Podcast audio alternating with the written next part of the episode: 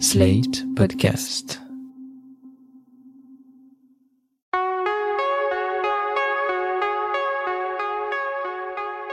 Je m'appelle Thomas Messias, je suis un homme blanc, cisgenre, hétérosexuel, et je suis très content quand je constate que même un auteur aussi reconnu que Richard Curtis est capable de se remettre en question. Vous écoutez Mansplaining épisode 104. Love Actually serait différent aujourd'hui et c'est tant mieux. Un podcast slate.fr.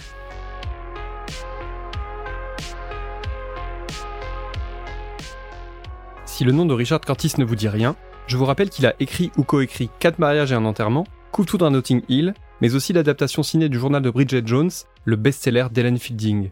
En 2002, celui qui est également le papa de Mr Bean, et oui, est passé à la réalisation avec un film choral dédié à l'amour sur fond de fête de Noël. J'ai nommé Love Actually, titre que j'aurai le plaisir de prononcer à la française durant tout cet épisode. Toutes les fois que je déprime en voyant ce qui se passe dans le monde, je pense à la zone d'arrivée des passagers de l'aéroport de Londres. De la vie générale, nous vivons dans un monde de haine et de cupidité. Je ne suis pas d'accord. J'ai plutôt le sentiment que l'amour est présent partout. Il n'y a pas toujours de quoi en écrire un roman, mais il est bien là.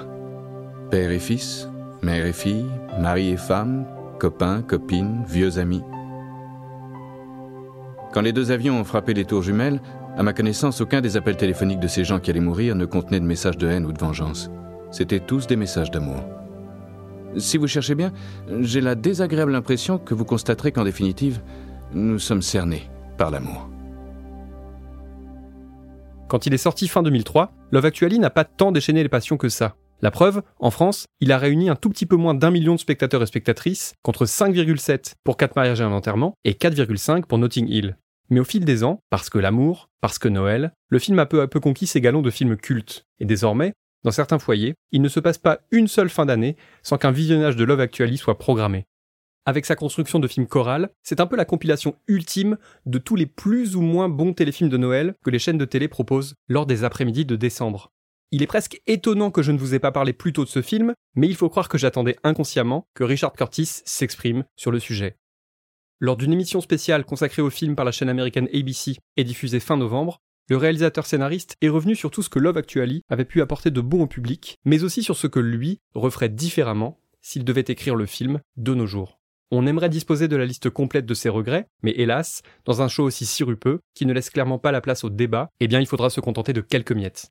Curtis, qui rappelle que, je cite, la société change en permanence, d'où le fait que par moments son film puisse sembler dépassé, évoque tout d'abord le manque de diversité de son casting et de son histoire. On peut déjà relever qu'à part Chiwetel Ejiofor, qui joue le mari de Kara Knightley, tous les interprètes principaux du film, et ils sont nombreux, sont blancs. Quant à la diversité des orientations sexuelles, on y reviendra si vous le permettez un peu plus tard. Richard Curtis regrette aussi le fait qu'il y a dans Love Actually trois sous-intrigues sur neuf qui mettent aux prises un patron homme et son employé femme. Tout cela étant vu sous le prisme du romantisme et ou du désir.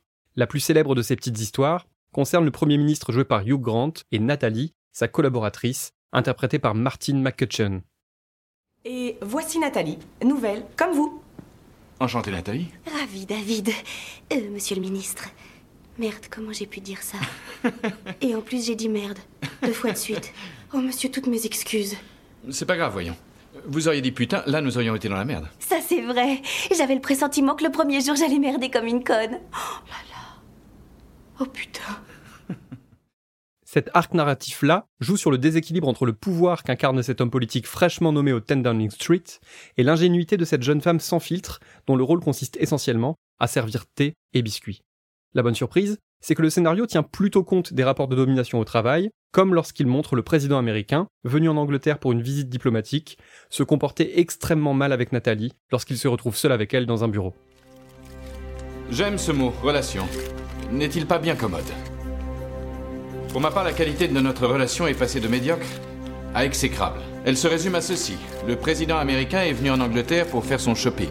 Il a pris exactement ce qu'il voulait prendre, au mépris de tout ce qui est de vitale importance pour eux. Notre pays. Nous sommes un petit pays, certes, mais nous sommes une grande nation. Patrie de Shakespeare, de Churchill, des Beatles, de Sean Connery, Harry Potter, du pied droit de David Beckham, de son pied gauche aussi quand j'y pense. Quand un ami nous tyrannise, ce n'est plus un ami. Et puisqu'un tyran ne comprend que la force, je suis prêt aujourd'hui à faire preuve de plus de force. Que le président se prépare à y faire face. Dans le traitement de cette relation, Curtis ne s'en sort pas si mal. Il montre l'embarras d'un Premier ministre réellement très embêté lorsqu'il réalise qu'il est en train d'avoir un énorme coup de cœur pour cette jeune femme qui travaille pour lui, et dont il est le supérieur, en plus d'être l'un des hommes les plus puissants du pays, c'est-à-dire ceux à qui normalement on ne dit pas non. Bonjour tout le monde. Soyez le Oui, bienvenu. et moi c'est ici, oui. Monsieur. Je sais. Merci.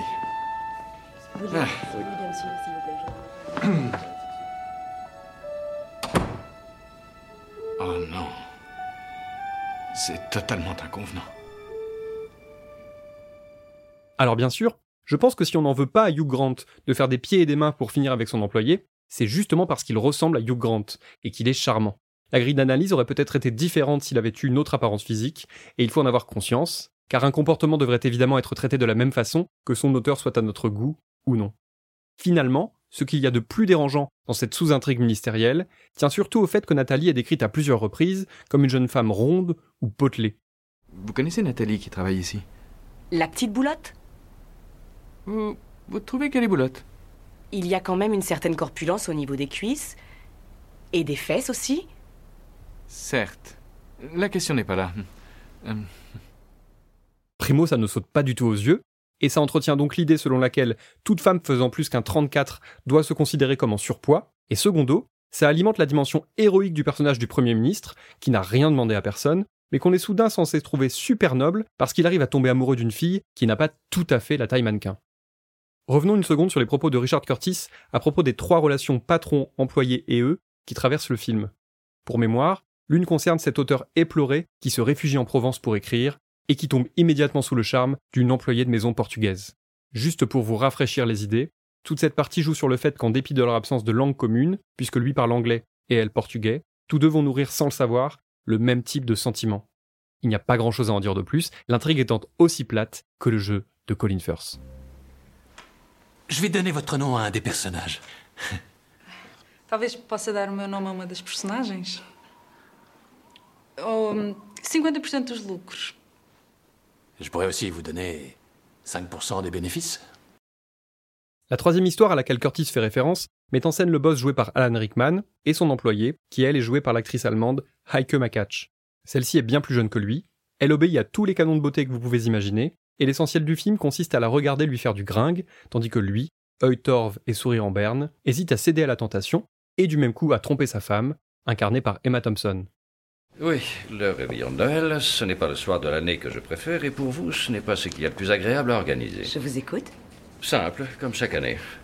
Trouvez un lieu, commandez beaucoup trop d'alcool, du guacamole par dizaines de kilos, et dites aux filles d'éviter Kevin si elles veulent pas se faire tripoter les seins. On invite les maris, les femmes, les enfants? Oui, mais alors, surtout pas les enfants. Les femmes, les copains, les copines, etc. Oh, vous n'allez pas venir avec un bodybuildé d'un mètre 90 tatoué jusqu'au nombril, rassurez-moi. Non. Mais je serai pas très loin de la branche de Guy. Dans l'espoir qu'on m'embrasse. Ah oui Très bien. C'est l'une des parties du film qui me met le plus mal à l'aise, notamment parce qu'elle entretient un total male gaze avec ce fantasme de l'employé sexy qui ne semble désirer sincèrement qu'une chose, se taper son patron, même si celui-ci a 25 ans de plus, qu'il est marié et qu'il n'est ni très sexy, ni très sympathique. J'entends d'ici les réactions de ceux qui vont me dire Et alors, les jeunes femmes n'ont pas le droit de désirer des mecs de l'âge de leur père? Eh bien, j'ai juste envie de leur répondre ceci. Comparez donc la fréquence à laquelle ça arrive dans la vraie vie à la fréquence à laquelle ça se produit dans les films. Richard Curtis a raison. Il est assez gênant que trois des intrigues de Love Actually portent sur des relations hiérarchiques qui virent, ou en tout cas pourraient virer, à la romance ou au plan cul. Que l'on puisse continuer à faire des rencontres au travail, à condition que cela se fasse dans le respect de certaines règles et sur des bases aussi saines que possible, très bien. Mais par cette accumulation, le film véhicule l'idée que les hommes en position de pouvoir ont de très fortes chances de terminer avec la jolie fille qui travaille pour eux, et donc qu'ils ne doivent certainement pas hésiter à tenter leur chance. Entendons-nous bien, statistiquement, il est tout à fait possible qu'un patron puisse tomber sincèrement amoureux de son employé. Dans ce cas, à condition d'être certain de ce qu'il ressent, et en prenant mille précautions pour éviter tout malentendu et toute emprise, il ne lui est pas totalement interdit de tenter sa chance, même si à titre personnel, je le déconseille. Mais Love Actually fait partie de ces films qui font de la relation supérieure-subalterne quelque chose de routinier, de systématique et de systémique, qui ne fait de mal à personne et qui au contraire ne peut que faire du bien à tout le monde. C'est dommage et c'est dangereux.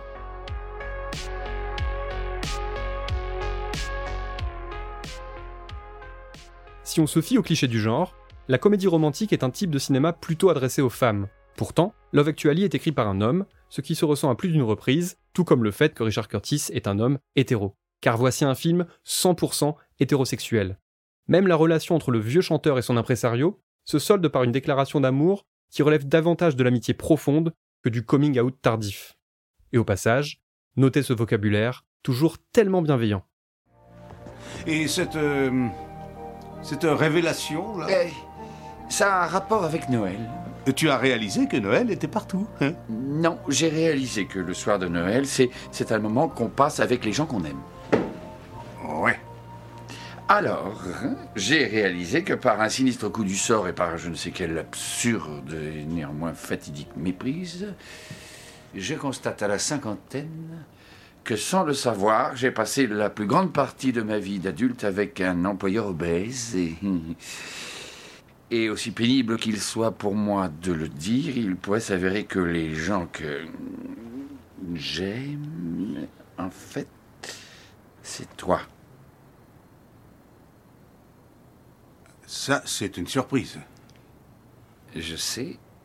Dix minutes chez Elton John et t'es pédé comme un vieux phoque. Non, attends, attends, c'est pas ça, je suis sérieux là. J'ai lâché la soirée chez Elton John quand il y avait une coquette somme de gonzesses à moitié à poil avec la bouche grande ouverte pour finir le réveillon avec toi.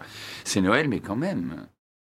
Pourtant, à l'écriture, le film était un tout petit peu moins hétérocentré que ça, comme on peut par exemple le lire sur The Independent. Dans le script, une sous-intrigue était en effet réservée à l'histoire d'amour entre une directrice d'école et sa compagne en phase terminale de cancer. Cette histoire-là a été tournée, et puis finalement elle a été abandonnée au montage, officiellement parce qu'elle était trop tragique par rapport au reste. On veut éventuellement bien le croire, mais le choix de faire disparaître cette intrigue-là plutôt qu'une autre fait de Love Actually un film intégralement hétéro. Mais je suis persuadé que si c'était à refaire, Richard Curtis tenterait d'y remédier. C'est en tout cas ce que je comprends lorsque je l'entends parler de manque de diversité. Je me demande aussi ce qu'il ferait de cet arc narratif si gênant dans lequel un jeune mec totalement obsédé décide d'aller tenter sa chance aux États-Unis après avoir décidé que les femmes anglaises étaient vraiment trop coincées pour lui. Alors qu'en fait, elles ont juste repoussé les avances de ce mec tellement grossier et tellement relou.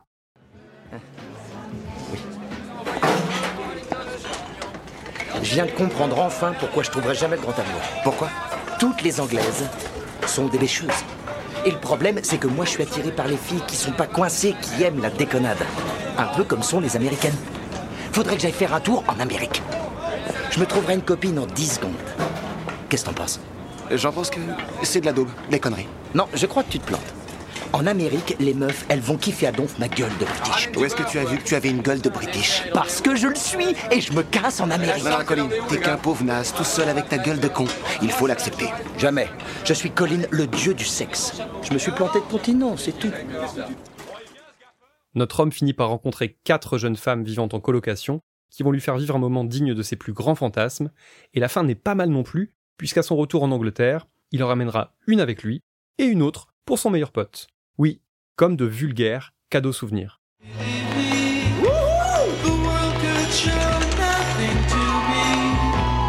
Elle, c'est Harriet.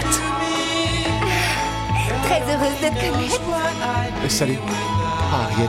Ça dérange pas, j'espère. Je suis unie avec ma sœur aussi. Pour le romantisme, on repassera. Pour le respect des femmes, aussi.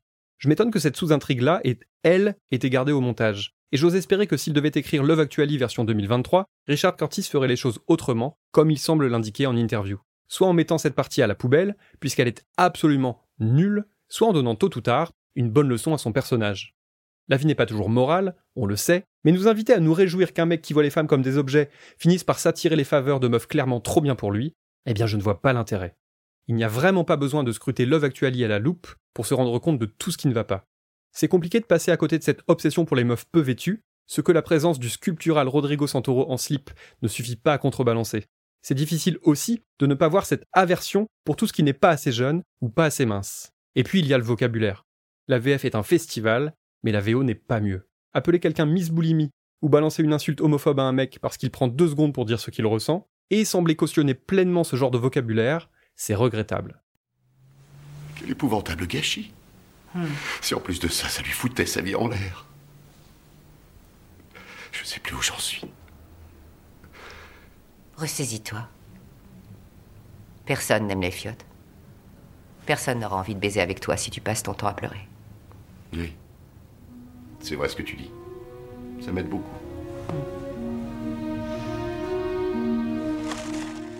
C'est d'autant plus regrettable que Love Actually, dans ses moments les plus jolis, a de très belles choses à proposer. Par exemple, quand le veuf joué par Liam Neeson et son jeune beau-fils, désormais orphelin de mère, se parlent de deuil et de sentiments après avoir regardé Titanic, c'est assez merveilleux. Je suis persuadé que c'est quelqu'un d'exceptionnel, mais le bon sens veut que finalement, on n'a pas qu'un seul amour dans la vie. Pour Kate et Léo, il n'y en a eu qu'un seul. Pour toi aussi, non? Bah pour moi, c'est pareil. Elle est la seule. J'ai bien compris. Et elle s'appelle Johanna. Oui, je sais. Comme ma maman. Depuis quelque temps, et après une période de relative accalmie, je revois fleurir les messages m'accusant de wokisme et me prêtant des intentions que je n'ai pas, à savoir appeler à la censure de certaines œuvres qui me déplaisent. Alors pardon de vous décevoir, mais je n'ai pas du tout envie que Love Actually disparaisse. Déjà parce que ça reste un film plein de bons moments, comme lorsque Hugh Grant danse ou quand Rowan Atkinson fait des paquets cadeaux, mais aussi parce que c'est le reflet de son époque, et que c'est important d'avoir des repères, de comprendre comment la fiction et les représentations évoluent, et de voir que malgré le succès, des créateurs sont capables de se remettre en question. Et puis si on mettait les films imparfaits à la poubelle, il n'y aurait plus grand chose de fun à regarder. Alors si ça vous chante, faites-vous une séance de Love Actually avec beaucoup de couverture et en mangeant beaucoup trop de chocolat, car personne, moi le premier, n'est censé vous juger.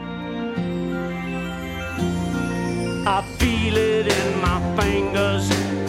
I feel it in my toes. I feel it in my toes. Yeah. Love is all around me. C'était Mansplaining. N'hésitez pas à vous abonner au podcast sur votre plateforme favorite, à mettre des cœurs et des étoiles, et à laisser des commentaires. Vous pouvez aussi écrire à mansplaining.sled.fr ou nous contacter via le compte Instagram Mansplaining Podcast. Mansplaining est un podcast de Thomas Messias, produit et réalisé par Sled.fr, sous la direction de Christophe Caron et Benjamin Septem-Ours. Réalisation et montage, Mona Delahaye. Je vous souhaite une très belle fin d'année, et à dans 15 jours pour l'épisode 105.